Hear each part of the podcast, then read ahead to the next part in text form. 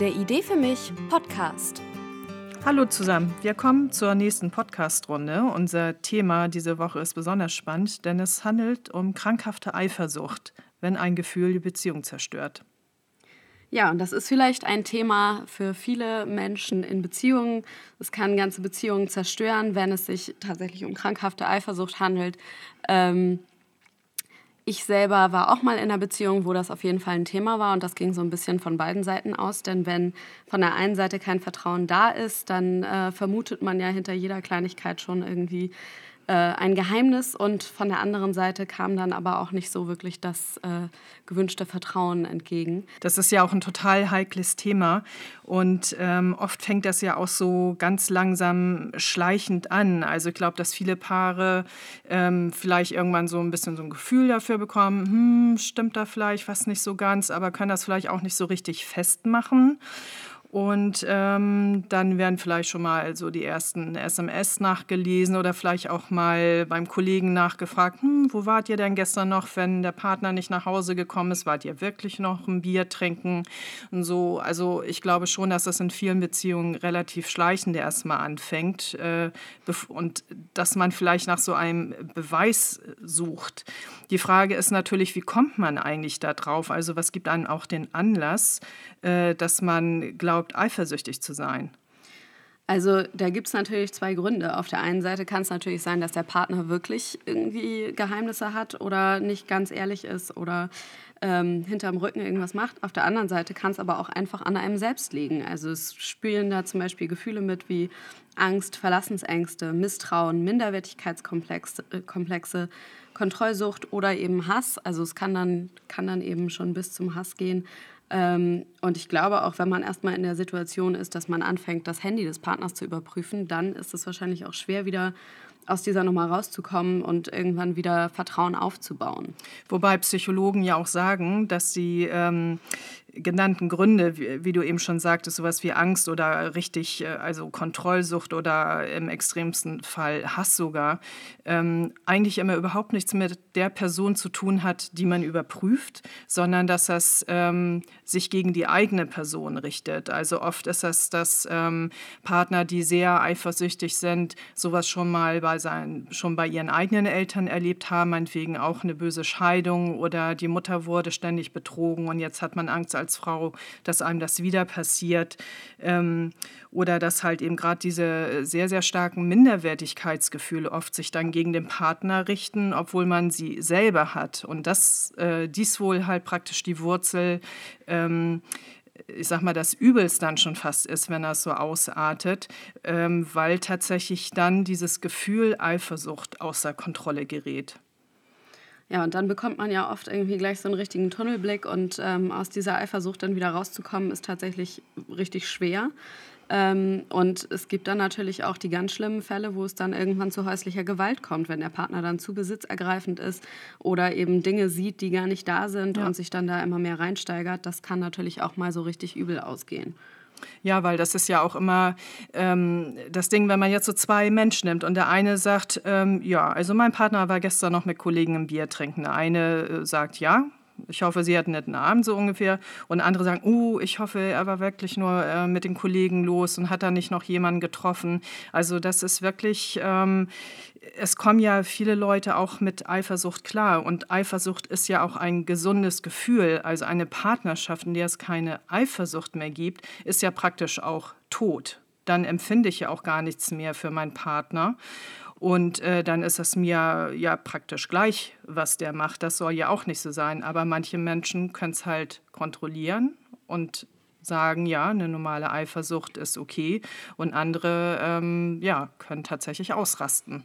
Genau, die Frage ist halt immer, wo hört äh, gesunde Eifersucht auf und wo fängt krankhafte Eifersucht an und woran macht man das überhaupt fest? Also ich schätze mal, wenn, wenn man schon so anfängt mit ins Handy gucken oder dem Partner nachspionieren, dann handelt es sich schon nicht mehr so um eine gesunde Eifersucht. Unter gesunde Eifersucht würde ich auch eher verbuchen, dass man halt irgendwie mal ja so ein, vielleicht ein kleines Ziepen in der Magengrube kriegt, wenn äh, der Partner von einer anderen Frau angeguckt wird oder wenn da mal kurz geflirtet wird, was ja eigentlich auch alles noch nicht dramatisch ist, aber ähm, in dem Fall ist es, glaube ich, noch ganz normal, dass man kurz mal denkt, hm, warum gucken dem jetzt andere Frauen hinterher?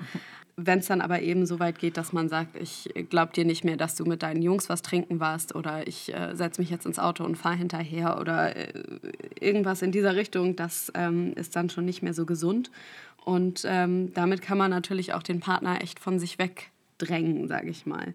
Ich sehe das absolut so wie du. Also ich käme jetzt nie auf den Gedanken, ähm, bei meinem Partner da jetzt auf dem Handy hinterher zu spionieren. Ich würde ja auch nicht seine Briefe öffnen, die an ihn gehen. Also für mich ist es genau das Gleiche. Ähm, das hat was mit Vertrauen zu tun. Also wenn ich das Gefühl habe, mein Misstrauen ist berechtigt, dann muss ich das ähm, anders lösen und zwar indem ich ihn dann auch direkt zur Rede stellen würde. Ich ähm, muss sagen, ich bin immer so ein bisschen erschüttert, wenn auch ähm, schon im Bekanntenkreis das so als völlig normal angesehen wird, äh, dass man die Handys vom Partner kontrolliert. Also ich finde das alles andere als normal und äh, ich glaube nicht, dass das einer Beziehung gut tut. Auf gar keinen Fall, das sehe ich auch so.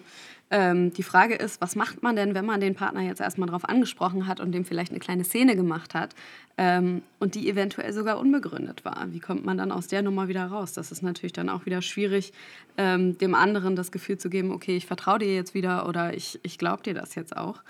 Ähm, also ich glaube, da hilft auch wieder nur reden. Ähm, gut, andere schlaue Menschen würden jetzt vielleicht sagen, naja gut, wenn er dich anlügt, dann nützt auch das Reden nichts. Aber Reden ist ja nun mal die Basis für alles erstmal. Ähm, wenn man noch relativ frisch zusammen ist und schon so ein kleines Eifersuchtsproblem hat oder dann vielleicht noch stärker, weil man frisch zusammen ist, dann findet der neue Partner das ja vielleicht auch ganz charmant und vielleicht auch bei einer längeren Beziehung, dass er vielleicht denkt, ach Mensch, so meine Frau, die empfindet ja echt noch was für mich, ist ja auch mal vielleicht ein Liebesbeweis. Ich glaube, das kommt mal ganz gut an. Wenn das zur Regelmäßigkeit wird, da muss man natürlich vielleicht auch schauen, ähm, ist denn wirklich Anlass da und den Partner auch darum bitten, ehrlich mit äh, einem zu sein und jetzt auch nicht mehr lange um den heißen Brei herumzureden. Ähm, weil irgendwann muss dann, müssen dann natürlich auch die Fakten auf den Tisch, falls, falls die Eifersucht tatsächlich begründet sein sollte.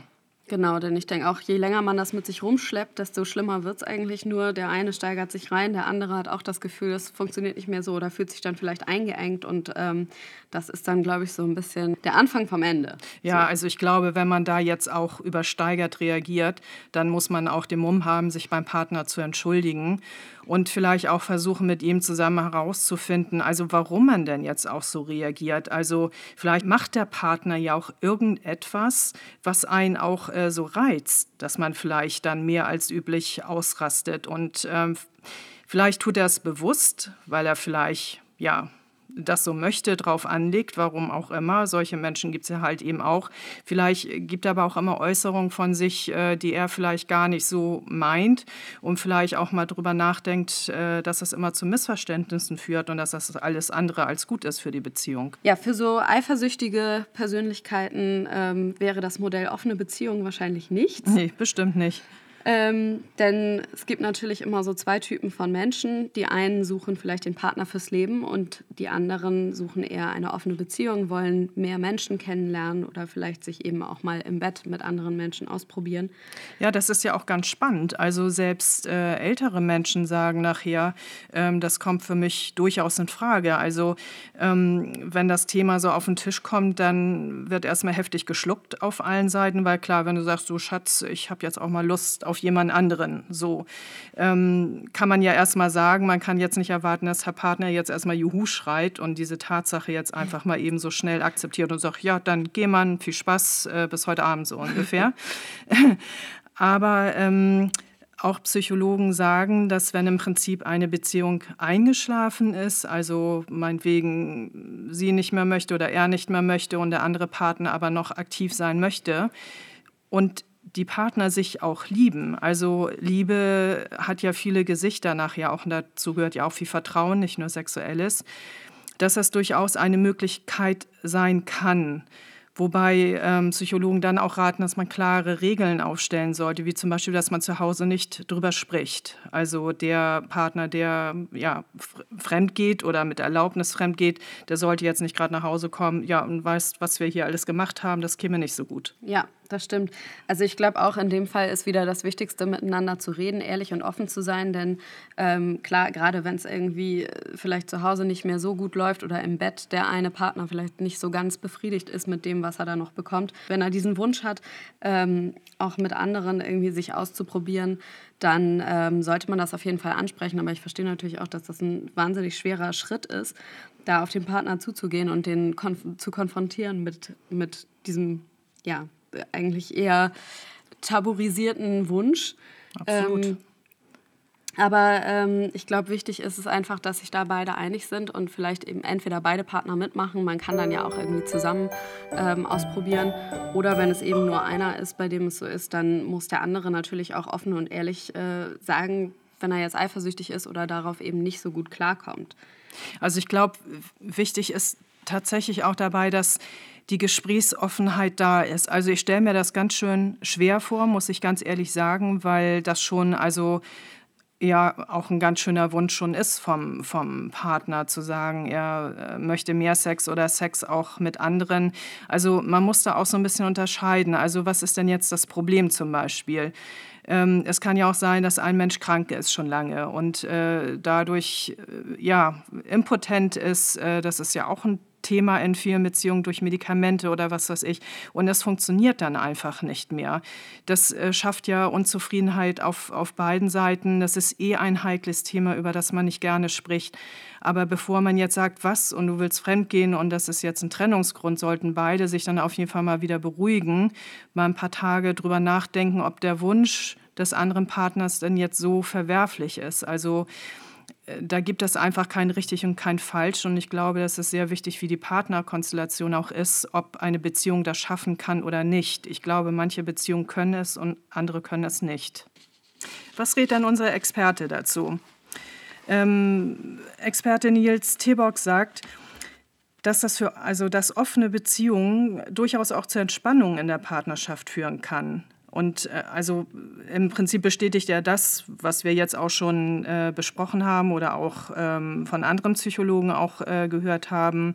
Ähm, es kann dann zur Entspannung halt eben führen, wenn beide Partner keinen Wunsch mehr verspüren, miteinander zu schlafen. Das ähm, ist im Laufe der Jahre, stellt sich das nun mal häufig ein. Das ist nun mal nicht mehr wie frisch verliebt, man kommt nach Hause und fällt übereinander her. Äh, da ist die TV-Serie dann oft äh, besser. Spannender, ja. Und spannender, ja. Ja, das kann natürlich echt so ein bisschen Druck rausnehmen. Ne? Und ähm, ich sag mal so, es ist auf jeden Fall besser, wenn man es vorher bespricht und eben auf die, über diesen Wunsch spricht, bevor es vielleicht auch zu Seitensprüngen oder zu Streitigkeiten kommt ähm, ja. und dann das Vertrauen weg ist, denn das ja. besiegelt dann auch so ein bisschen das Ende der Beziehung. Ja.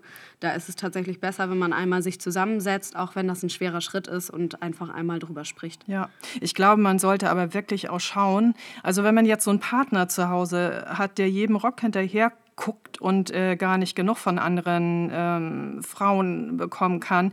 Also äh, dann wäre ich, ich persönlich absolut dagegen, weil dann möchte er ja eigentlich nur einen Freifahrtschein zum Fremdgehen. Dann hat das nichts damit zu tun, dass wir selber keinen Spaß im Bett haben könnten. Und ich muss auch sagen, ich wäre auch wirklich sehr verletzt, wenn mein äh, Partner seine Vergnügung woanders sucht und mich ja als sein Partner dann auch nicht mehr befriedigen würde. Ich habe ja auch ein Recht auf Sex, auf Befriedigung und möchte das ja mit meinem Partner erleben und nicht äh, mir jetzt irgendwelche Sextoys zulegen müssen, nur weil, weil er Bock hat, äh, mit anderen Frauen jetzt noch zu schlafen.